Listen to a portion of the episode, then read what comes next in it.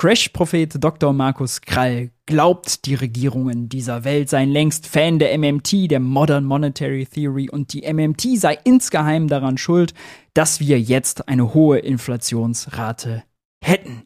Ich meine, wenn Markus Krall über Geld und Inflation redet, skeptisch sein.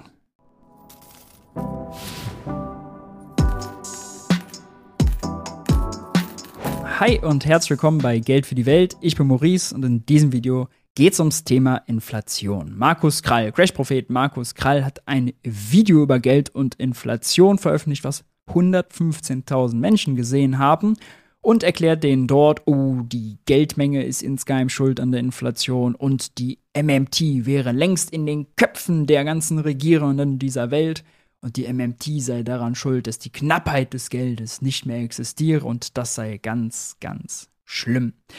Ja, ich will das natürlich widerlegen. Apropos widerlegen. In meinem neuen Buch kommt am 16. März teuer die Wahrheit über Inflation, ihre Profiteure und das Versagen der Politik. Widerlege ich natürlich auch Crash-Propheten wie Markus Krall und Marc Friedrich. Denn die wollen uns immer erzählen, oh, die Gelddruckerei, die vielen Staatsschulden, die Niedrigzinsen, die Zentralbanken seien jetzt schuld, dass wir eine hohe Inflationsrate haben, verkaufen damit ihre Bücher wie geschnitten Brot. Ich zeige auf, deren Theorie ist schräg, deren Prognosen sind für den Mülleimer, deren Fonds funktionieren nicht, ziehen einem nur mit Gebühren und Ausgabeaufschlägen mächtig Kohle aus der Tasche. Mit einem Standard äh, MSCI World ETF ist man zum Beispiel selbst in der Krise besser gefahren als mit Mark Friedrichs Fonds. Auch Markus Krall bewirbt immer wieder, ah, investiert doch in Gold, investiert doch in Bitcoin und äh, hat Angst und warnt davor, dass wir eine Staatswirtschaft laufen. Das ist natürlich alles schräg. Erscheint am 16. März im DTV-Verlag, auch als E-Book und Hörbuch. Link ist unten in der Videobeschreibung. Ebenso ein Link zur Buchpremiere am 22. März in Berlin mit Kevin Kühnert und moderiert von Alexander Hagelüken von der SZ. Checkt das gerne aus. Teuer, die Wahrheit über Inflation. Oh. Damit aber genug des Vorgeplänkels. Schauen wir gleich rein. Dr. Markus Krall klärt auf, so funktioniert Geld und Inflation. Lassen wir uns mal überraschen. Ja, guten Tag, meine Damen und Herren. Mein Freund Michael Uhlemann möchte, dass ich etwas über Inflation sage. Mhm. Und das, was wir im Moment erleben, alle miteinander, nicht nur in diesem Land, weltweit, ist ja so eine Art Lehrstunde, was Inflation ist. Eigentlich eben genau nicht. Mal eine These des Buches kann ich mal vorwegnehmen. Was wir erleben, ist keine klassische Inflation. Inflation heißt nämlich dauerhafter Anstieg des Preisniveaus mit sich selbst verstärkenden Effekten höhere Löhne, höhere Arbeitskosten, höhere Preise, ja, das schaukelt sich gegenseitig hoch, die ganz klassische Lohnpreisspirale. Und ich zeige im Buch auf, das ist gar nicht, was wir erleben. Wir erleben einen Preisschock. Schnell hoch, aber auch schnell wieder runter. Ja, ganz klassische Inflation würde keinen Weg zurück kennen. Wer sich anguckt, wie die Preise für neue Gasverträge oder Stromverträge sich entwickelt haben oder die Energiepreise an der Börse, der sieht genau die Spitze, die aber wieder runtergekommen ist. Noch ist es nicht so günstig wie vor dem externen Schock. Allerdings ist davon auszugehen, dass es äh, wieder in die Richtung geht, wenngleich es nicht ganz so günstig sein wird, denn LNG-Gas wird immer teurer bleiben als das Gas durch russische Pipelines. Das äh, bekommen wir nicht mehr, deswegen wird das teurer bleiben, aber es gibt keine sich selbst verstärkenden Effekte. Es ist keine klassische Inflation und diese Diagnose braucht man, um die richtige Therapie, um die richtigen Politikmaßnahmen abzuleiten. Und welche Markus Krall da empfiehlt, da sind wir mal gespannt. Also etwas, was wir jetzt eine Generation lang nicht hatten, äh, über das wir fleißig theoretisiert haben, mal gut, mal schlecht. Das bekommen wir jetzt serviert und wir bekommen wieder beigebracht, wie Inflation funktioniert, damit wir es uns für die nächsten 50 Jahre merken können. Mhm. Wo kommt Inflation her? Um zu verstehen, wie Inflation funktioniert, müssen wir erstmal verstehen, was Geld ist. Geld ist ein Tauschmittel, das es uns ermöglicht, eine arbeitsteilige Wirtschaft aufrechtzuerhalten. Geld ist das Ding, in das wir jedes Gut und jede Dienstleistung transformieren können, damit wir nicht Güter gegeneinander tauschen müssen. Also mit anderen Worten, nicht Pfeilspitzen gegen Hühner und nicht Äxte gegen, keine Ahnung, Meerschweinchen. Und Eine reine Tauschwirtschaft von Gütern ist sehr ineffizient, weil sie natürlich eine tiefe Arbeitsteilung nicht ermöglicht, aber Geld ermöglicht Arbeitsteilung. Aber damit Geld funktioniert, hat sich evolutionär etwas herausgebildet. Ja, ja, ganz viel Evolution und Geschichte, immer äh, Quacksalberei, möglichst weit in die Vergangenheit gehen, um irgendwelche groben Schlüsse zu ziehen. Er hat schon den ersten Fehler gemacht, nämlich Geld einfach als Tauschmittel zu bezeichnen. Oh, weil das so effizient ist und man da besser mit handeln kann, ja, deswegen hätte sich das etabliert. Aber niemand, und das ist anthropologisch sehr schwierig, er sagt ja, lange Geschichte, evolu äh, die, es hat sich evolutionär herausgebildet und so, ja, ja, von wegen Schaumschlägerei. Niemand kann erklären, wie es logisch dazu kommt, dass sich alle auf eine Währung als Tauschmittel einigen. Ja, denn wie soll das funktionieren? A akzeptiert die Währung, weil B sie akzeptiert und B akzeptiert sie als Tauschmittel, weil A sie akzeptiert. Ja, aber warum akzeptiert sie der Erste? Uff, keine Ahnung, ist ein Kreislaufargument. Ja. Das zweite ist, Geld fungiert als Tauschmittel. Also, wenn man fragt, was ist Geld, dann ist Tauschmittel die falsche Antwort, denn es ist eine Funktion des Geldes. Geld muss sich ja erst etablieren und um Tauschmittel zu sein. Und die Frage, was ist Geld, ist Geld ist ein Schuldschein, ein Versprechen. Das kann der Staat ausgeben, das ist staatliche Geld, das kann die Banken ausgeben, das ist privates Geld. Giralgeld nennen wir das auch. Ähm, oder wir können auch ganz, ganz, ganz privates Geld haben, nämlich ganz, ganz, ganz private Schuldscheine. Ja, wenn McDonalds irgendwie große Monopoly-Aktionen hat und Gutscheine ausgibt, wenn äh, das Kino Tickets ausgibt, sind das alles Schuldscheine, alles Versprechen von Herausgebern, die halt unterschiedlich akzeptiert werden. Ja, also die Akzeptanz, je nachdem welches Geld, ob staatlich, privat oder halt ganz, ganz, ganz privat von uns, ja, also Staat, Bank oder wir selbst, irgendwie Gutscheine, die haben halt eine unterschiedliche Akzeptanz und Wertigkeit. Und warum wird staatliches Geld zum Beispiel am meisten akzeptiert? Warum nutzen wir alle Euro? Ja, weil wir damit unsere Steuern zahlen müssen. Ja, wenn Olaf Scholz morgen ankündigen würde, alles klar, Leute, äh, ab morgen Steuerzahlungen nur noch ähm, wieder in, äh, weiß nicht, D-Mark oder was, ja, dann müssten wir alle gucken, oh Gott, wie kommen wir jetzt an D-Mark? Denn müssen ja damit unsere Steuern zahlen. Ja, der Aldi würde sofort anfangen, seine Gurken nicht mehr in Euro, sondern in D-Mark zu verkaufen, damit er seine Umsatzsteuerpflicht äh, erfüllen kann. Und dann würde sich das so durch die Wirtschaft verändern. Ja? Äh, ob äh, Elischen und Erna sich dann auf andere Währungen einigen, weil sie das effizienter finden, spielt da wirklich keine Rolle. Also diese Erklärung, Geld hat sich als Tauschmittel etabliert, weil es so effizient war, ist einfach eine Erklärung, um dann den Staat rauszuhalten, ja, um eine Währungshierarchie rauszuhalten, um dann die marktradikale Version zu erzählen, ah, wir brauchen doch eigentlich eine Konkurrenz von Währungen und private Währungen. Hey, schau mal, hier ist unser Bitcoin. Ja, das ist dann meistens die Schlussfolgerung. Ich kann auch nur davor warnen, immer wenn jemand sagt, ja, es ist hier Evolution und Geschichte und so und hat sich über die Jahrtausende, ah, immer vorsichtig sein, ja, immer vorsichtig sein. Erst recht, wenn es hier ums Thema Geld geht. Die Knappheit. Wenn Geld nicht knapp ist in der Geschichte, dann kann es nicht als Geld fungieren. Deswegen ist zum Beginn. Also der Euro ist nicht knapp, aber fungiert als Geld. Hm. Komisch. Ganz komisch. Beginn der Menschheitsgeschichte vor einigen tausend Jahren das Gold zum Geld geworden und das Silber, weil es knapp war, weil es teilbar war, weil es nummerierbar war, sozusagen einheitlich messbar, wägbar, zählbar. Und die Knappheit selbst ist das, was es zu gutem Geld macht. Die Schönheit war es nicht, sonst hätte man Messing nehmen können. Lustigerweise gab es auch damals schon Gold- und Silbermünzen, die einen Nennwert hatten, also einen Wert, der da drauf geschrieben war, der größer war als das reine Gold und Silber da drin. Also so viel zum Thema Knappheit, ja. also über Jahrtausende war die Knappheit der Treiber für die Funktionsfähigkeit des Geldes und daran hat sich nichts geändert. Nur wir haben in den letzten Jahren und Jahrzehnten wieder mal gedacht, wir könnten das mit groben Theorien verändern. Zum Beispiel mit der Modern Monetary Theory. Die böse, die schreckliche. Oh, schrecklich. Und von Mises, der Begründer oder einer der Mitbegründer der österreichischen Schule der Nationalökonomie, war einer derjenigen, die frühzeitigst, noch vor dem Ersten Weltkrieg, darauf hingewiesen haben, wie wichtig die Knappheit des Geldes ist. Äh, der hat übrigens damals, äh, als er in Österreich in der Verantwortung stand, ich glaube als Finanzminister, die, die Hyperinflation in Österreich verhindern können nach dem Ersten Weltkrieg, während das in Deutschland unter gleichen Bedingungen stattgefunden hat, die Hyperinflation. Woran man erkennen kann, dass eine gute monetäre Theorie durchaus auch reale ökonomische Folgen in der realen Welt haben kann. Ja, das stimmt. Eine gute monetäre Theorie zu haben, ist immer sinnvoll.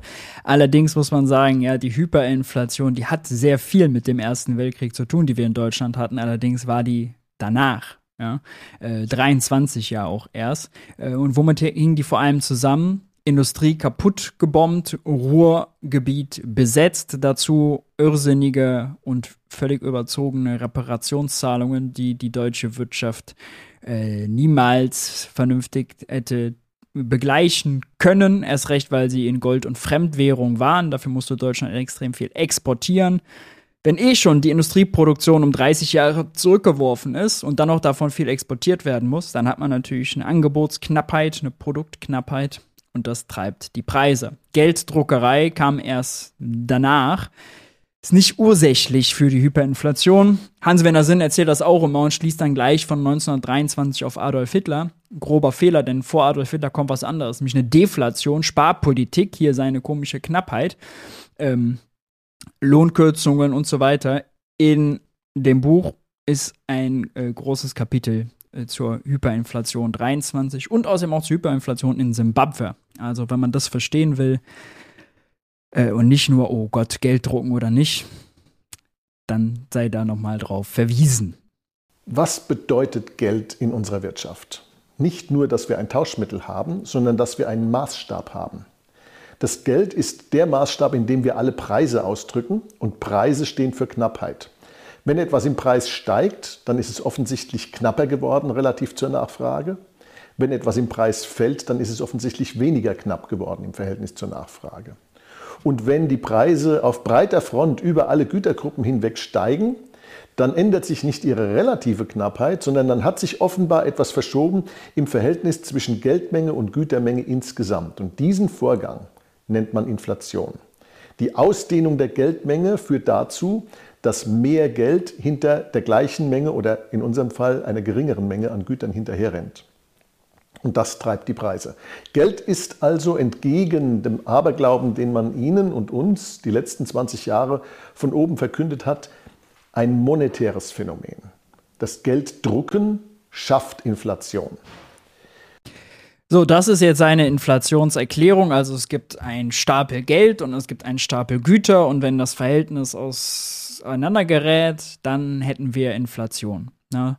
Ähm, das stimmt aber nicht. Denn dann würde ja jede Preisveränderung gleich Inflation sein. Ja, wenn das neue iPhone kommt und teurer ist, ist das dann gleich Inflation. Wenn wir die Mehrwertsteuer erhöhen ne, und die Inflationsrate hoch ist, ist das dann gleich Inflation. Wenn Apple sich entscheidet oder Spotify sich entscheiden, irgendwelche Softwareprodukte teurer zu machen oder Streaming-Produkte, ja, Musik, die zum Beispiel vervielfältigt werden kann unendlich, ist das dann Inflation? Nee, da ist äh, schon mal seine Theorie am Ende. Und dazu ist es ein ganz klassischer Stock-Flow-Fehler, wie Ökonomen sagen würden, mein Verwechseln von Bestands- und Flussgrößen. Flussgröße in der Wirtschaft sind zum Beispiel die Ausgaben. Ja, wenn ich Geld zu Bäcker Lutze gehe und Geld ausgebe, dann bewegt sich was in der Wirtschaft. Ja, dann verkauft er mir was, dann macht er eine Einnahme, ich habe eine Ausgabe und ich kriege ein Brötchen und das wird dann vorher gebacken und so, ja, dann passiert was. Aber Bestandsgrößen machen nichts. Bestandsgröße ist zum Beispiel Geld, ja. Wenn Geld nur rumliegt, dann macht es nichts. Geld, was irgendwo auf dem Konto liegt oder im Geldbeutel schlummert und schläft, verändert nichts. Diese Relation Geld und Güterstapel ist äh, eine irreführende Vereinfachung. Und nochmal die Frage, ja. Wieso Wieso führt denn dann, wenn wir seit 10, 15 Jahren die Geldmenge immer weiter ausweiten, warum hat das 10, 15 Jahre nicht zur Inflation geführt und erst jetzt, wo Krieg und Pandemie ist? Ja? Weil nach der Theorie müsste das Verhältnis ja schon vorher außer den Fugen geraten sein.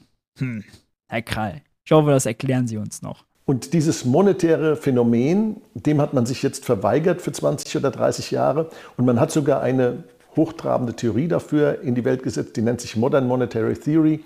Die geht eigentlich davon aus, dass wir Geld drucken können, Geld schaffen können aus dem Nichts und dass wir dann damit die Nachfrage ankurbeln und diese Ankurbelung der Nachfrage führt dann zu mehr Güterproduktion und dieses Mehr an Güterproduktion würde das dann ausgleichen.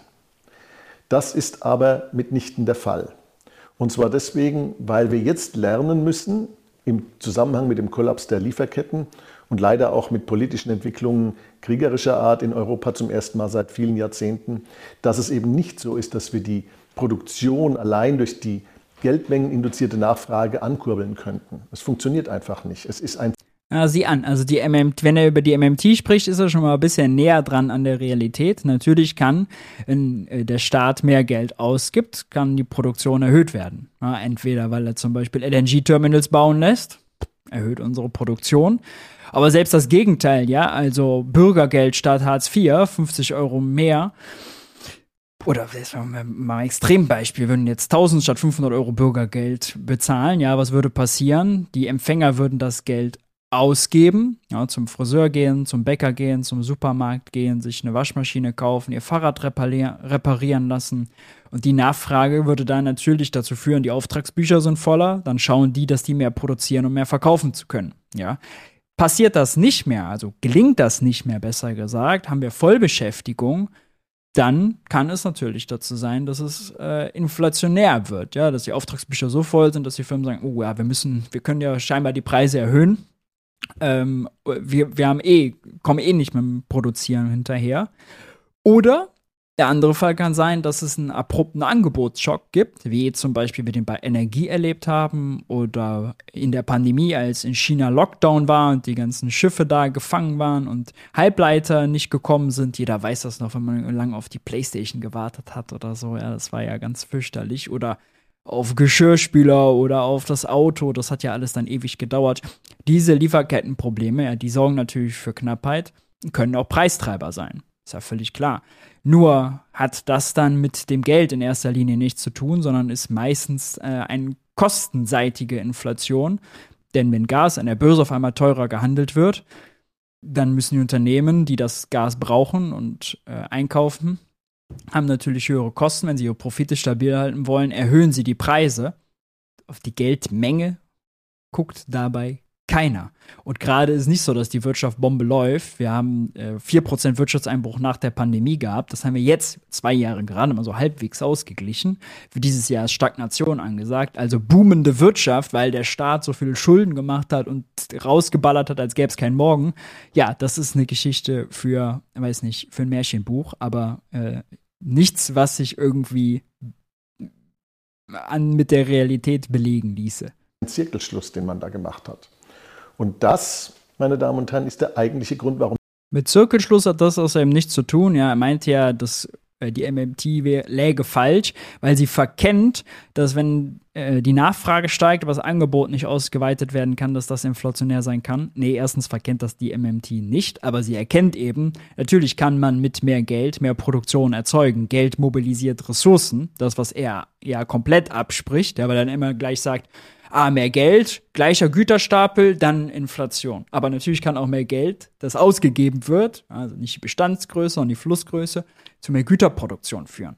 Ist ja völlig klar. Zirkelschluss ist was anderes. Zirkelschluss ist, wie ich eben am Anfang erklärt habe, Erna akzeptiert den Euro, weil Lieschen ihn akzeptiert und Lieschen akzeptiert ihn, weil Erna ihn akzeptiert. Da findet man keinen Anfang. Oder wenn man Konstantin Kuhle oder Christian Lindner fragt, ja, wo kommt denn das Steuergeld her, wenn der Staat nur das Geld hat, was seine Steuerzahler haben?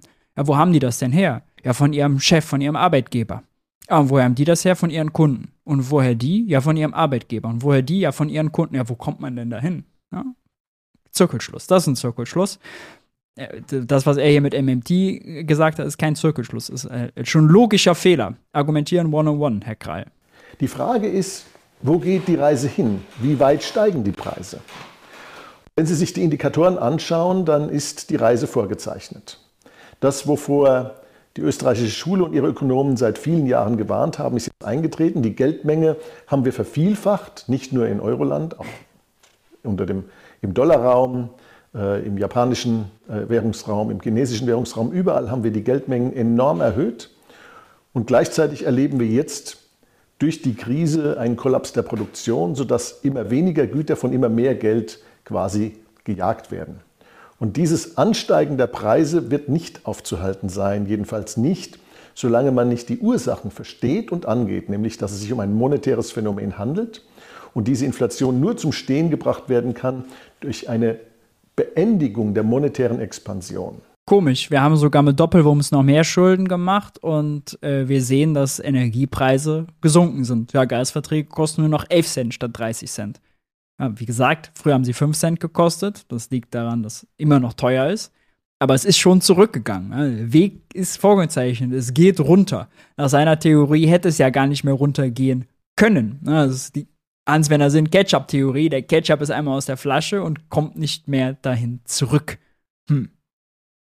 Butter kostet jetzt wieder 1,50. Hat in der Spitze mal irgendwie 2,50 gekostet beim Discounter. Discounter Butter. Kann man natürlich auch mehr Geld ausgeben. Ähm, aber ja, wie kann das, Herr Krall? Wie kann das sein? Das ist jetzt nur ein Beispiel. Ja, aber Energiepreise, die sind halt das Entscheidende, weil die sind auch der Preistreiber. Wir gucken uns einfach mal die Grafiken dazu an. Das ist nämlich der Zeitenergie-Monitor. Da ist das immer sehr schön. Und hier, wie haben sich die Preise entwickelt? Ja, und man sieht sofort, ja, es ist hier mit Kriegsbeginn hochgegangen. Heizöl, Gas, Strom, Benzin, alles. Dann eben als Putin den Gashahn komplett zugedreht hat, ist Gas hier in der Spitze ganz hoch gegangen, ja, war dann viel, viel teurer und mittlerweile sind die Preise alle wieder runtergekommen. Hm. Wie kann das sein? Es dauert natürlich noch was, bis sie bei den Verbraucherpreisen ankommen, weil das erst langsam durch die Wertschöpfungsstufen geht. Ja, erst zahlen die Importeure mehr, dann die Erzeuger, die Industrie, dann die Großhändler, dann irgendwann die Einzelhändler und dann wir Endverbraucher. Ja, wer zum Beispiel einen Gasvertrag hatte, der noch zwölf Monate lief und den im Februar abgeschlossen hat, der hatte Glück. Ja, der hatte einfach Glück, der hat davon noch nicht viel gesehen. Ähm, das ist halt das Problem, dass unsere Wirtschaft, muss man sich vorstellen, ganz viele miteinander verwobene, zusammenhängende Verträge. Ja?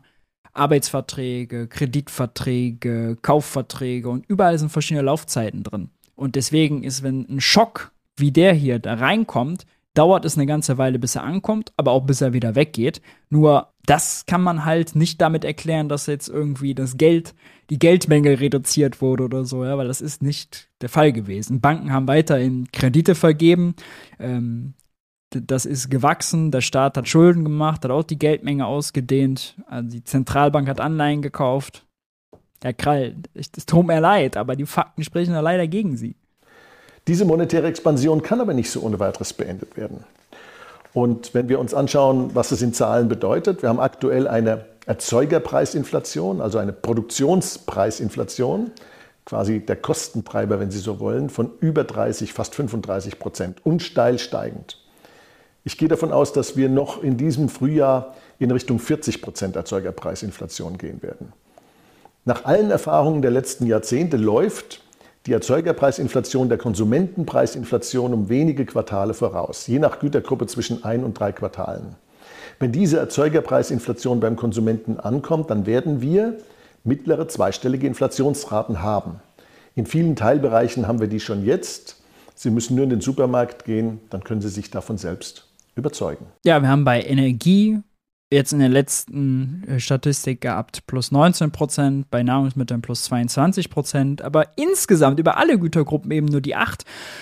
Und das ist halt auch eine Frage, ja, wenn doch die Gelddruckerei daran schuld sein soll, warum steigen dann nur gewisse Produkte und nicht alle gleichzeitig? Warum sind Dienstleistungen nur ein bisschen teurer geworden, der Friseurhaarschnitt nur ein bisschen teurer geworden und Energie und Nahrungsmittel, beziehungsweise Energie und alles, wo viel Energie drin ist, ausgerechnet das teuer? Hm, liegt das vielleicht doch an dem Angebotsschock? Hat das doch mit Geldmenge gar nicht so viel zu tun?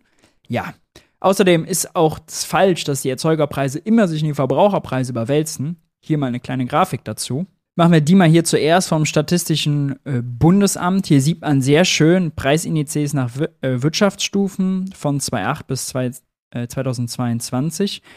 Das helle hier sind, ist der private Verbraucherpreis, dann haben wir Großhandel, Erzeugung und Einfuhr und man sieht sehr schön die zeitliche Abfolge. Erst sind die Einfuhrpreise hochgegangen, dann die Erzeugerpreise, dann der Großhandel und die sind alle drei mittlerweile wieder runtergegangen. Die Verbraucherpreise gehen aber noch hoch, weil der Schock, ja, hier das, sich noch in die Verbraucherpreise überwälzt.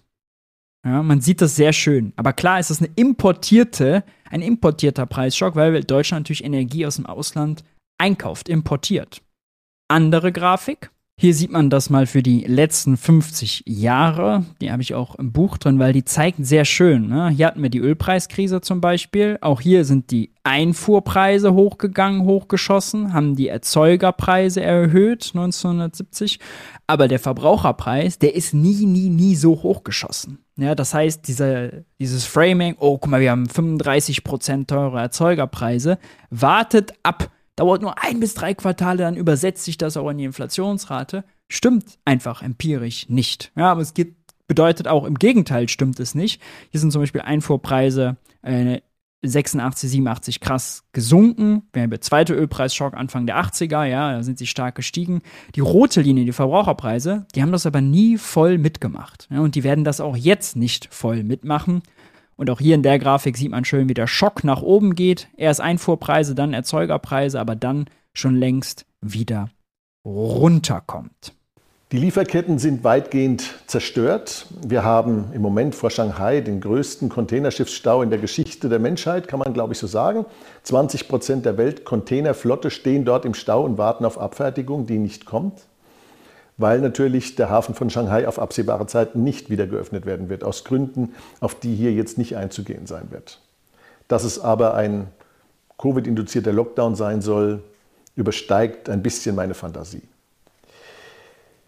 Wir haben jetzt. Markus Kral ist sich auch nie für eine steile These und Verschwörungstheorie zu schade, muss man immer dazu wissen eine Diskussion um die Frage, ja, wenn das so schlecht ist mit den Lieferketten, müssten wir dann nicht die Produktion repatriieren? Müssten wir nicht die Produktion wieder ins Land holen? Und das klingt verführerisch. Aber es, eins muss uns klar sein. Erstens, die Produktion zu repatriieren dauert, sie kostet und sie treibt die Preise. Er spricht immer allgemein von Produktion, aber unser Problem ist ja Energiepreise. Und wie sollen wir Energieproduktion im Inland äh, ins Inland holen? Ja?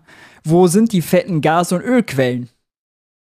wir können gerne die grüne Energie ausweiten. Das hätte uns auch geholfen. Übrigens wäre dann noch der Preisschock nicht so hart gewesen, weil Strom zum Beispiel nur so teuer geworden ist, weil wir Gas verstromen müssen und dann der Strompreis sich immer vom Grenzkraftwerk abhängig ist, also das letzte Kraftwerk immer der Preissetzer ist. Strom ist ein einheitliches Produkt, ob aus Atomkohle oder Wind ist egal, woraus das produziert wird. Es wird alle verkaufen am Markt das gleiche Produkt und natürlich dann zu dem Preis, zu dem der teuerste Konkurrent verkauft. Ja, warum sollte man günstiger verkaufen? Macht ja gar keinen Sinn.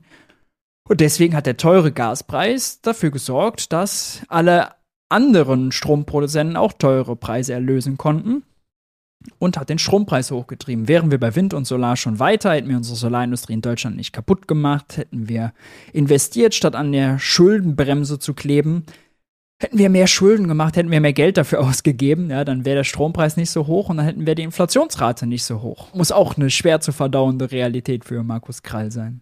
Die Tatsache, dass wir uns in eine sehr starke Abhängigkeit einer eindimensionalen Lieferkette, nämlich von China nach Europa und Amerika, begeben haben, ist ein guter Grund, darüber zu diskutieren. Die Frage, ob eine Repatriierung die richtige Lösung ist, wage ich zu bezweifeln. Warum?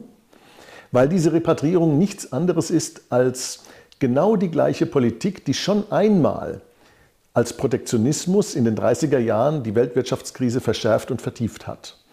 In den 30er Jahren ist man hergegangen und hat gesagt, naja, wir haben Arbeitslose, wir müssen jetzt unsere Heimatmärkte schützen, wir schotten uns ab. Amerika schottet sich von Europa ab, Europa von Amerika, die Europäer untereinander und alle miteinander gegen den Rest der Welt. Und das Ergebnis war, dass die Weltwirtschaftskrise der 30er Jahre länger und tiefer geworden ist, als sie sonst geworden wäre. Als sie sonst geworden wäre, wo er natürlich keinen Beweis für hat. Und äh, wie hat sich die USA aus der fetten Weltwirtschaftskrise herausmanövriert? Ja, mit dem sogenannten New Deal und mit äh, einem fetten Fiskalprogramm. Heißt, äh, die haben Geld rausgehauen und Schulden gemacht und Jobprogramme gemacht, bekannterweise äh, unter Roosevelt. Und das hat denen geholfen. Das hat denen aus der Infrastruktur gebracht, von denen die heute noch abhängig sind. Ja, also es ist wirklich ein Positivbeispiel der Wirtschaftsgeschichte. Er kommt hier jetzt mit seinen Fake-Theorien und erklärt uns 90 Jahre später, warum das doch eigentlich viel schneller gegangen wäre, hätte man nicht auf so viel Protektionismus gesetzt, ja.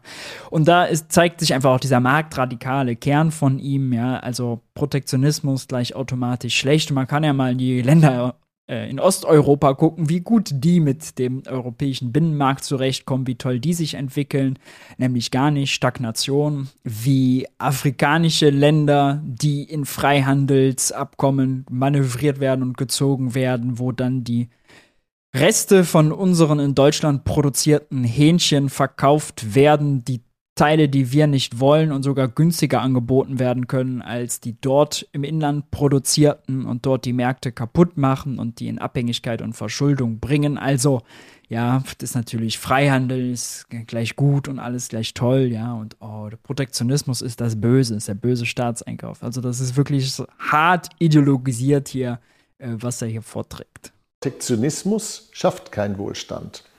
Er beendet übrigens auch nicht die Inflation, weil er im Gegenteil die Produktionskosten erhöht und die Produktionskostenvorteile des internationalen Handels in den Wind schreibt, also darauf verzichtet. Wir wissen aber aus der Vergangenheit und auch aus der Wirtschaftstheorie, dass die Produktionsvorteile des internationalen Handels eigentlich der Treiber des weltwirtschaftlichen Wachstums und Wohlstands gewesen sind. Wenn wir uns also aus der Abhängigkeit einseitiger Natur begeben wollen, dann ist nicht die Frage einer Repatriierung so sehr in den Mittelpunkt zu stellen, sondern dann müssen ist auch ein schönes Beispiel dafür, wie man sich mit äh, Fachbegriffen auf einmal schlauer fühlt. Also diese Repatriierung, nachher spricht er irgendwie von Diskontinuitäten und so, ja. Ähm, das äh, ist ein beliebtes Stilmittel, um besonders gelehrt zu wirken, sollte einen aber wahrlich nicht blenden, ja. Äh, wer sich in einfachen Worten ausdrücken und vermitteln kann, der hat eine Thematik viel besser durchdrungen als jemand, der nur sich hinter seinen schwülstigen Fachbegriffen verstecken kann. Wir uns fragen, wie können wir die Quellen unserer Produktion und unserer Lieferketten diversifizieren? Und da gibt es ja viele Möglichkeiten. Es gibt ja nicht nur China, es gibt Indien, es gibt Brasilien, es gibt Mexiko, es gibt Südafrika. Es gibt auch mittlerweile viele afrikanische und andere asiatische Länder, die die Voraussetzungen dafür geschaffen haben, dass dort kostengünstig, zuverlässig und zu hoher Qualität produziert werden kann. Zu ganz anderen Arbeits- und Umweltstandards. Aber das ist natürlich gar keine Lösung für unser Inflationsproblem, wenn wir doch teure Energie haben. Beziehungsweise machen wir genau das ja schon, was er sagt. Wir bauen LNG-Terminals, um mehr LNG nach Deutschland zu importieren, was wir vorher nicht importieren konnten weil uns dafür die Anlandekapazitäten gefehlt haben. Ja, und wie machen wir das ja mit neuen Schulden? Dafür haben wir jetzt Geld ausgegeben, die Geldmenge ausgeweitet, um mehr Gas zu importieren. Mhm. Deswegen sollten wir nicht in eine Igel-Position gehen als Volkswirtschaften, sondern wir sollten uns überlegen, wie können wir diese Risiken intelligent managen. Protektionismus ist nicht intelligent. Protektionismus und intelligent passt nicht in einen Satz. Ja, auch immer so Null-Aussagen, mit denen man sich dann ganz gut fühlt, ja. Schöner Gassenhauer. Protektionismus und intelligent passt nicht in einen Satz. Mhm. Was bedeutet das jetzt ähm, hinsichtlich der Frage, wie es hier geldpolitisch weitergeht? Und dafür müssen wir uns die Diskussion über die Inflation der letzten zwei, drei Jahre ansehen. Zunächst mal ist es ja so, dass bis vor gut einem Jahr man uns gesagt hat, da kommt keine Inflation. Das ist alles ja, Panikmache von Anhängern der österreichischen Schule und der Ultramarktlibertären und Liberalen, äh, die uns da erzählen wollen, da käme eine Inflation. So, jetzt ist die Inflation gekommen, entgegen den Beschwichtigungen aus den Zentralbanken, aus der Politik und auch aus großen Teilen der wirtschaftswissenschaftlichen akademischen Welt. Und diese diese Beschwichtigung, die basierte natürlich auch auf den falschen Theorien, keynesianischer Art, Modern Monetary Theory, denen man nachgelaufen ist. Und was wir jetzt haben, ist, dass man sozusagen einen Kommunikation man kennt's, Christian Lindner, Olaf Scholz, die sind alle der MMT nachgelaufen. Nein, aber es ist natürlich äh, witzig, dass er den Krieg herauslässt, ja. Also äh, den Ukraine-Krieg nicht zu erwähnen als krassen Inflationstreiber. Das ist ja äh, aberwitzig. Wir waren ohne Krieg bei einer Inflationsrate von 5%. Die 5% waren zum einen war da drin eine statistische Verzerrung, nämlich dass der Mehrwertsteuersatz im Sommer der Pandemie 2020 reduziert wurde von 19 auf 16, von 7 auf 5 Prozent, danach erhöht. Wenn man Preise mit höherer Mehrwertsteuer zu Preisen mit niedrigerer Mehrwertsteuer vergleicht, was passiert? Klar, der Preis ist dann höher, ja, und das verzerrt die Inflationsrate um knapp roundabout äh, 2 Prozent. Und hinzu kam, dass wir eigentlich was erleben, was auch ziemlich typisch ist, dass nämlich wenn Konjunktur schwankt, also Wirtschaft, äh, der normale Wirtschaftszyklus, dass sich die Preise verändern. Wenn die Konjunktur schlecht läuft, dann versuchen Unternehmen ihre Preise zu senken, um ihr Zeug noch loszuwerden, um ihre Marktanteile zu sichern. Konkurrenten zu verdrängen. Und wenn die Wirtschaft boomt, ja, wenn wir am Anschlag sind, dann äh, geht die Tendenz eben dazu, die Preise zu erhöhen. Preise schwanken also mit der Konjunktur, das ist völlig normal. Der Ölpreis ist äh, sogar ganz prominent dafür, denn wenn die Weltwirtschaft boomt, dann braucht sie viel Öl, dann ist die Nachfrage hoch, dann gehen die Preise hoch. Es dauert dann immer ein bisschen was, bis das Ölkartell, die OPEC, die Liefermenge, die Produktionsmenge erhöht. Da sprechen sie sich ja immer ab. Das ist ein ganz klassisches Staatskartell. Und äh, wenn die Wirtschaft schlecht läuft, dann ist der Ölpreis auch unten. Ja, der Ölpreis während der Corona-Pandemie war im Keller, aber teilweise sogar negativ. Dann ganze Weltwirtschaft runtergefahren. Dann 21 Wirtschaften fahren wieder hoch, ja, die einen schneller, die anderen langsamer. China noch geschlossen, China noch Lockdown in den Häfen und das hat zu Lieferengpässen geführt und zum Teil, weil viele Firmen zum Beispiel Mitarbeiter entlassen hatten, weil die Produktion runtergegangen ist, ja mussten sie diese Produktion erstmal wieder hochfahren. Und in dem Moment trifft natürlich eine erholende Wirtschaft mit mehr Nachfrage auf eingeschränkte Produktionskapazitäten. Das erzeugt kurzzeitigen Preisdruck. Das war aber ein gutes Zeichen, denn wir hatten den Preisdruck nur, weil die Produktion wieder angesprungen ist, weil die Wirtschaften wieder angesprungen sind, ja, weil wir Corona zu dem Zeitpunkt äh, die, nicht mehr die größten Sorgen damit äh, hatten, ja, weil wir es halbwegs im Griff hatten keinen Lockdown mehr zum Beispiel brauchten in Deutschland. So, äh, das war ein gutes Zeichen. Und dann war klar, aber gut, wenn diese Lieferkettenprobleme, die halt Corona-bedingt sind, weg sind, die Wirtschaften wieder laufen ja, und äh, die Motoren wieder flüssig laufen und nicht mehr stottern und alles wieder im Fluss ist, dann gibt es keinen Grund anzunehmen, dass wir jetzt auf eine große Inflation zusteuern. Ja. Ähm, aber dann kam der Krieg. Den jetzt außen vor zu lassen und sagen, ja, schaut her, wir haben immer schon gesagt. Da macht man sich das Leben ein bisschen einfach mit. Kommunikationsschwenk eingeleitet hat. Also zunächst mal hat man uns erklärt, äh, die Inflation sei gut, denn die sei ja grün. Also es werden ja nur die umweltschädlichen Dinge würden jetzt im Preis steigen und das sei ein notwendiger Adjustierungsprozess dass das nicht der Fall ist, weil quer durch die Bank alle Güter im Preis steigen. Das stimmt einfach nicht. Nicht quer durch die Bank alle Güter im Preis gestiegen. Alles, wo viel Energie drin ist, ist wahnsinnig teuer geworden.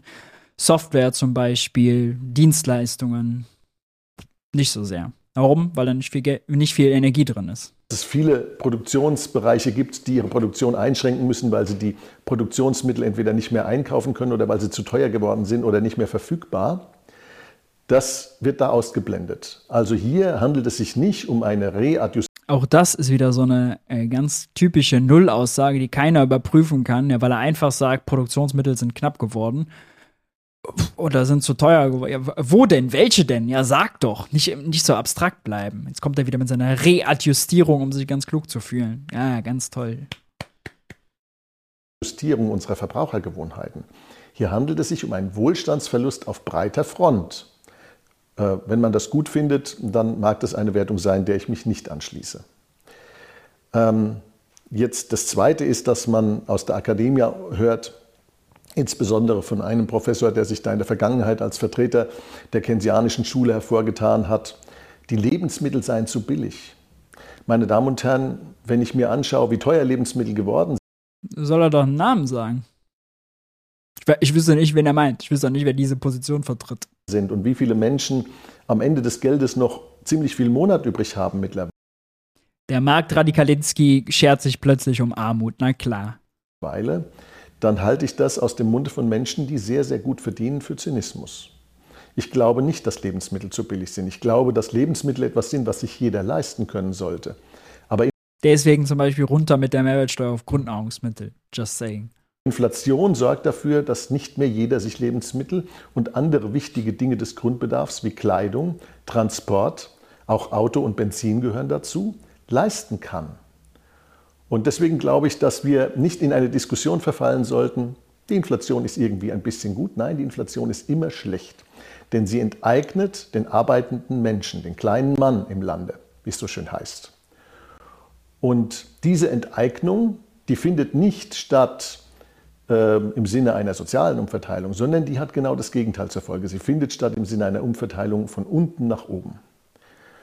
Und sie ist auch nicht vom Himmel gefallen. Diese Inflation ist nicht vom Himmel gefallen. Sie ist das Inflation ist ein Verteilungskonflikt. All diejenigen, die Einkommen steigern können, kommen vielleicht gut weg, sind sogar die Profiteure, die höhere Preise durchsetzen und ihr Einkommen steigern können. Wer hingegen das nicht schafft und höhere Ausgaben hat und höhere Preise zahlen muss, ist der Verlierer. Wenn man dann mal nur mit dieser Theorie jetzt, dieser Logik, also Theorie ist einfach reine Logik, Einnahmen des ein, die Ausgaben des einen sind die Einnahmen eines anderen. So, wenn Bäcker Lutze 20 Cent seine Brötchen teurer macht, verdient er 20 Cent mehr, ich muss 20 Cent mehr latzen, ja. Wenn er wiederum dann 20 Cent mehr an seinen, wenn er wiederum mehr für sein Gas bezahlen muss, ja, dann gleicht das das nur aus, ja, dann hat den, ist der Gewinner wer anders. Bäcker Lutze kann das vielleicht weiterreichen und kommt plus minus null raus. Und da ist der Verbraucher, ich dann, der Kunde, der Verlierer. Es kommt aber immer drauf an. Und gerade bei der Inflation ist völlig klar, bei dem Preisschock, dass die Gewinner im Ausland sitzen. Ja, die Importpreise sind als erstes hochgegangen, weil die Energiekonzerne uns hohe Preise berechnen konnten, ne, weil die Preise an den Börsen durch die Decke gegangen sind. Also da sind die Gewinner. Dann gibt es noch ein paar andere, vielleicht ein paar Lebensmittelkonzerne, die die Gunst der Stunde ausgenutzt haben äh, und höhere Preisaufschläge gemacht haben, ja, bei Tankstellen oder bei Raffinerien. Auch da kann man davon ausgehen. Reedereien und in der Schifffahrt wurden fette Gewinne gemacht. Hapag-Lloyd zum Beispiel hat Rekordgewinne gemacht, weil die Frachtraten sich vervielfacht haben, ja, weil Schiffe in China festhingen und es weniger Schiffe gab, ist die Frachtrate von 1000 auf 5000 auf 10.000 gesprungen. Und das bedeutet natürlich für die gleichen Kosten, also ein bisschen mehr Kosten, weil Öl teurer geworden ist, aber äh, eben nicht Faktor 10, aber Faktor 10 als Preis berechnen kann, bedeutet das natürlich sprudelnde Gewinne, ja. Die Verlierer sind ganz klar die Verbraucher hier, ja, die jetzt äh, mehr bezahlen müssen. Verlierer ist außerdem aber auch zum Beispiel Juniper. Die, da musste ja der Staat einsteigen, um die zu retten, weil die mussten dann mehr für ihre Importe bezahlen, aber hatten noch langfristige Verträge mit ihren Kunden, die sie so bedienen mussten, weil es immer die Verträge gibt und die Laufzeiten. So, und das, die Wette ist schiefgegangen. Aber das pauschal quasi jetzt wir alle als Gesellschaft in einem Boot sitzen, alle, die einen Lohn empfangen, sind Verlierer. Das ist ein bisschen zu undifferenziert. Das Ergebnis einer Vervielfachung der Geldmenge. Und diese Vervielfachung der Geldmenge hat man gemacht, um Dinge damit zu finanzieren, für die die Steuerzahler normalerweise ihr Geld nicht hergegeben hätten. Mhm. Wir alle wissen, was das für Dinge sind. Und deswegen ist es, glaube ich, nicht so, dass wir uns mit dieser Inflation. So, so. Äh, das Konkrete meidet er immer, um nicht kritisiert werden zu können. Ja, auch gedanklich als Bürger, Konsumenten und als arbeitende Menschen abfinden müssen. Wenn dann aus der Zentralbank der Satz kommt, naja, ohne Lebensmittel und ohne Energie beträgt die Inflation ja nur 3 Prozent, ja, dann kann ich nur sagen, ja, ohne alle Güter beträgt sie 0 Prozent, dann sind die Regale leer.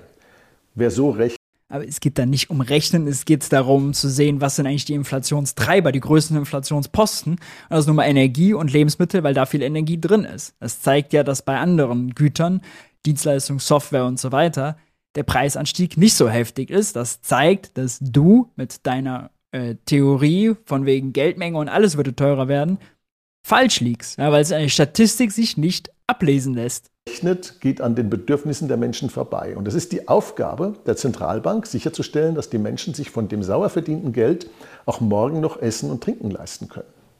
Die Frage ist. Soll er mal erklären, wie die Zentralbank denn jetzt was machen kann gegen hohe Gaspreise? Ich wäre ja sehr gespannt. In welcher Falle steckt die Zentralbank? Die Zentralbank hat ja nur zwei Möglichkeiten jetzt. Sie kann die Inflation entweder akkommodieren, also ihr nachgeben, akkommodieren. Nochmal schnell ein hochtrabendes Fachwort eingeschmissen, damit auch bloß nicht die Zuschauer merken, dass ich eigentlich völlig Unsinn erzähle. Und sie finanzieren oder sie kann sie bekämpfen. Wenn sie sie akkommodiert, dann bedeutet das, sie muss mehr Geld drucken. Denn sie muss dann mehr Geld in ihren Geldbeutel bringen, in die Geldbeutel der Menschen, damit sie eine Weile noch die Illusion haben, dass das Geld, das sie im Geldbeutel haben, ausreicht, um ihre Bedürfnisse zu befriedigen und ihre Kaufkraft erhält. Das geht aber nur mit mehr nominalem Geld als vorher. Wenn sie das tut, dann geht der Schmerz vorübergehend vorbei und die Inflation erklimmt dann den nächsten Gipfel und den nächsten und den übernächsten und den überübernächsten. Und so, so. Ähm, wir haben eben gesehen, dass Gaspreise und Strompreise schon runtergekommen sind. Dabei ist die Geldmenge nicht gesunken, sondern wurde weiter ausgeweitet. Die Zentralbank kann es natürlich nicht steuern, sondern es sind Bankkredite, es sind Staatsausgaben. Ja, da hat die Zentralbank überhaupt nichts mitzumelden. Die kann nur den Preis des Geldes, den Zins, den Leitzins festlegen, mehr nicht. Wie passt das jetzt zusammen? Einfach unbequem, muss man auch mal sagen, ja, wenn die Welt doch nicht so einfach ist. Hm? steigt die Inflation nicht linear, sondern exponentiell und sie greift dann irgendwann so stark in das Wirtschaftsgefüge ein, dass eine Wirtschaftskalkulation, wie man sie braucht, um Unternehmen zu steuern, um Entscheidungen zu treffen, um Investitionen zu tätigen, nicht mehr möglich ist. Komisch. Geldmenge weiter gestiegen, trotzdem keine exponentielle Inflation, sondern Energiepreise runtergekommen, Gesamtinflationsrate auf Seitwärtstrend. Hm. Diese Art von Inflation führt in den Kollaps der Produktion. Also die Akkommodierung steht offensichtlich ja nicht zur Verfügung. Trotzdem hat sich die EZB zunächst mal entschlossen, sie zu akkommodieren, und zwar aus Angst vor der Alternative. Die Alternative ist, die Inflation zu bekämpfen. Will ich die Inflation aber bekämpfen, dann kann ich das nur tun, indem ich die Geldmenge senke, die reale Geldmenge zumindest. Und dafür brauche ich Zinsen, die höher sind als die Inflation. Wenn ich also die Zinsen höher als die Inflation haben will, dann brauche ich eigentlich aktuell mindestens 10 Prozent. Selbst wenn die Zinsen bei 10 Prozent wären, ist damit ja nicht gesagt, dass die Geldmenge sinkt. Ja, wenn der Staat trotzdem weiter Geld raushaut und äh, Kredit, mehr Kredite vergeben werden, als zurückgezahlt werden. Das ist ja jetzt nicht äh, nur, weil Zinsen höher als Inflation sind, dass das genau sich gleich umkehrt. Ja, diese, das ist ja da gibt es jetzt keinen mathematischen oder logischen Zusammenhang. Natürlich, je höher man den Zins setzt, ja, desto eher sinkt die Kreditnachfrage. Aber gleich davon auszugehen, dass das die Geldmenge sinkt, ja, weil der Staat dann spart und keine Ausgaben mehr tätigt, wobei er ja steigende Zinsausgaben allein schon hat. Ja, also für Staat, der spart dann woanders und gibt mehr für Zinsen aus, Geld also an die Halter von Staatsanleihen. Also so ohnehin null so im Spiel. Aber äh, dass da neu, keine neuen Kredite mehr vergeben werden, okay. Aber auch zu welchen Kosten ist dann wiederum die Frage. Ja? Also Gott behüte, wenn die die Zentralbank Politik machen würden, die Geldpolitik und die Zinsen so hochjatzen würden. Oh Gott, mein lieber Scholli, wir wären so geliefert, Leute. Wir wären so am Arsch. Kann man nicht anders sagen. Wir wären am Arsch. Zinsen. Wenn ich aber 10% Zinsen einführe, dann bedeutet das, dass wir heute in eine Rezession depressiver Natur gehen. Mit einer riesigen Pleitenwelle, mit Arbeitslosigkeit. Nicht die Wirtschaft crasht, sondern wir gehen in eine Rezession depressiver Natur. Nur, dass ihr Bescheid wisst. Mit einer tiefen Adjustierung und mit einem Nachholen. Adjustierung, ja, nicht Anpassung, Adjustierung. All dessen, was wir uns die letzten 30 Jahre an Schmerzen aufgespart haben. Das sind die beiden Alternativen, vor denen die Zentralbank steht. Und deswegen Lustig ist aber dieses, dieser Vergleich ja mit Schmerzen, wir hätten das jetzt aufgespart, irgendwann kommen sie aber so oder so. Ja? Also man kann, es ist nur ein Spiel auf Zeit. Irgendwann kommen die Schmerzen so oder so, denn die aufgeblähte Geldmenge hätte ja was? Nicht die Gütermenge aufgebläht oder was? Doch klar, weil wir mehr Geld erzeugt haben, mehr Staatsausgaben getätigt haben, mehr Kredite vergeben haben, produzieren wir auch mehr. Unsere Wirtschaftsleistung ist gestiegen. Wo soll der Schmerz hin zurückgehen? Wann hat das angefangen und was haben wir aufgespart? Sag mal konkret. Bank steht und deswegen ist sie jetzt in der Zwickmühle. Wenn sie aus dieser Zwickmühle nicht rausfindet, und davon gehe ich aus, dann wird sich die Frage nach ihrer Berechtigung stellen. Dann wird sich die Frage nach dem Geld stellen, wie wir es haben wollen. Und es wird sich die Frage nach den politischen Optionen stellen, die überhaupt noch zur Verfügung stehen. Und an der Stelle, glaube ich, dürfen wir nicht damit rechnen, dass es einen sanfter Ritt sozusagen wird, dass es, dass es Entwicklungen sind, die, die quasi graduell sich da fortschreiben. Nein, solche Situationen, das zeigt die Wirtschaftsgeschichte, führen zu sprungartigen Veränderungen, zu Diskontinuitäten. Das ist das, was man eigentlich auch Diskontinuitäten, na klar. so als schwarzen Schwan bezeichnet. Stellen Sie sich also darauf ein, dass Sie die nächsten drei, sechs, zwölf Monate Diskontinuitäten erleben. So, das Video ist ja schon was älter, ja, ist jetzt von vor neun Monaten. Wir können die Diskontinuitäten also sehen. Und hier sehen wir jetzt die Diskontinuitäten. Die Energiepreise sind wieder runtergekommen. Oh, das ist die Diskontinuität. Hm. Oder haben wir politisches Chaos? Haben wir Massenarbeitslosigkeit? Ja, die Wirtschaft läuft nicht rund, nicht Bombe. Natürlich hat das alles Kosten. Will ja keiner kleinreden. Aber die Diskontinuitäten, wo sind die? Wie sehen die aus? Ja verrät er uns wieder nicht, damit wir ihn nicht widerlegen können. Immer schön abstrakt. Was passiert jetzt mit dem Geld? Klassische Schaumschlägerei. Welche Möglichkeiten haben wir uns zu schützen? Was passiert mit Immobilien? Die Zinsen steigen auf der Immobilienseite mit und ohne Zutun der Zentralbank aktuell am langen Ende des Marktes. Und dieser Anstieg der Zinsen führt natürlich dazu, dass bestimmte Projekte nicht mehr finanzierbar sind. Im Moment ist die realwirtschaftliche Wirkung aber noch begrenzt. Warum? Weil die großen Immobilienprojekte sowieso stark zurückgefahren worden sind. Denn die Preise für Beton, Betonstahl, Rigips und alles, was an Baumaterialien gebraucht wird, sind in den letzten zwölf Monaten derartig sprunghaft angestiegen, dass die meisten großen Projekte gar nicht mehr kalkulierbar sind. Entweder das ist tatsächlich was, was wir erleben. Der Zins kommt noch oben drauf. Für den Bauherrn, wenn er das Risiko nimmt, oder für den Bauausführenden, wenn dieser das Risiko nimmt. Das bedeutet, große Projekte werden zurückgefahren und Bestandsimmobilien werden stärker umgewälzt. Das wiederum bedeutet, dass wir auch hier mit Verwerfungen an den Immobilienmärkten zu rechnen haben. Zweite Frage, Krypto ja oder nein? Schützt Krypto vor Inflation? Und alle, die mich kennen, wissen ja, ich habe eine ideologische Nähe zu Krypto, aber ich habe eine praktische Skepsis zu Krypto, was ja ein bisschen widersprüchlich ist. Ich habe einerseits die Hoffnung, es sollte funktionieren und andererseits die Skepsis, dass es nicht funktioniert, einfach deswegen, weil man es dann, wenn der Strom mal ausfällt, auch nicht mehr verwenden kann. Das soll also das einzige Problem im Bitcoin sein, dass die Knappheit uns zum Beispiel in der Corona-Pandemie auf die Füße gefallen wäre, weil dann hätten wir nicht mal eben einfach so mehr Geld ausgeben können, um Impfstoffforschung zu finanzieren, um Impfstoffe an sich zu finanzieren, um massenweise Tests zu finanzieren, mehr Personal in Gesundheitsämtern und, und, und, all diese Hygiene- und Katastrophenschutz- und Corona-Maßnahmen. Denn wenn Geld knapp ist, und der Staat auf einmal mehr Geld braucht und nicht mehr sein eigenes hat, weil wir jetzt alle den Bitcoin nutzen, heißt ja, mehr Nachfrage nach dem knappen Bitcoin treibt den Preis, treibt den Zins nach oben. Irgendjemand hier muss ja Bitcoin verleihen, damit der Staat den Bitcoin ausgeben könnte. Der Preis wäre durch die Decke gegangen, die Zinsen wären durch die Decke gegangen. Unternehmen, wenn die, der Preis für äh, Kredite durch die Decke geht, ja, dann hätten die all ihre Investitionen abgeblasen mit Impfstoffforschung, ja, das hätte sich kaum gelohnt. Andere Investitionen auch aufgeschoben worden, Wirtschaftskrise. Und die Frage ist, hätte der Staat sich überhaupt genug Bitcoin dafür leisten, leihen können, um das alles zu leisten, was er geleistet hat? Also, da wäre eine Katastrophe gewesen.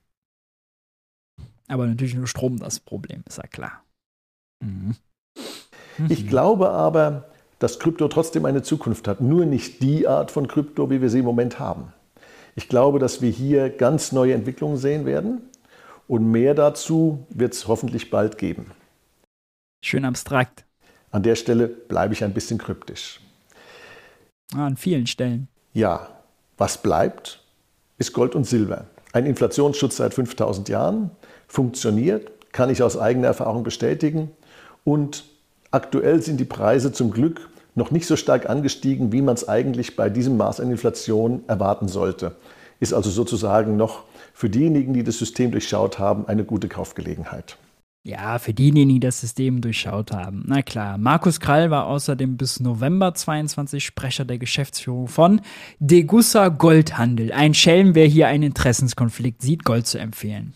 Ja, wenn wir also uns auf die Diskontinuitäten einstellen wollen, dann müssen wir die Märkte weiter ganz genau beobachten. Wir müssen uns an die Diskontinuitäten adjustieren, während die Zentralbank die Inflation akkommodiert. Und an der Stelle darf ich Sie einladen, diese Diskussion, die wir fortsetzen werden am 16. Ja, bei der Veranstaltung, na klar, mit Marc Friedrich und Gunther Schnabel. Ihr seht, äh, das ist wirklich Schaumschlägerei, ja. Nichts Konkretes, eine Empirie vorbei, an den Statistiken vorbei. Ähm, 115.000 Menschen, die das Video gesehen haben, haben danach eine, äh, das Gefühl, oh, der Staat und die Zentralbank sind schuld und es gäbe irgendwie aufgesparte Schmerzen, die es so oder so geben müsste. Und Markus Greil wäre Sprecher für die kleinen Leute und kümmert sich um finanziellen Verbraucherschutz. Wirklich irreführend. Sand in die Augen der Leute. Ich will es nochmal empfehlen. Äh, wer mal ausführlich die widerlegt lesen möchte, in diesem Buch Teuer, die Wahrheit über Inflation, ihre Profiteure und das Versagen der Politik. Link ist unten in der Videobeschreibung. Checkt das gerne aus. Ansonsten Fragen und Anmerkungen gerne in die Kommentare hauen. Lasst ein Like da, lasst gerne ein Abo da. Vielleicht aktiviert ihr sogar die Glocke, um kein Video mehr zu verpassen. Ansonsten bleibt stabil, haltet die Ohren steif und ich hoffe, wir sehen uns beim nächsten Video.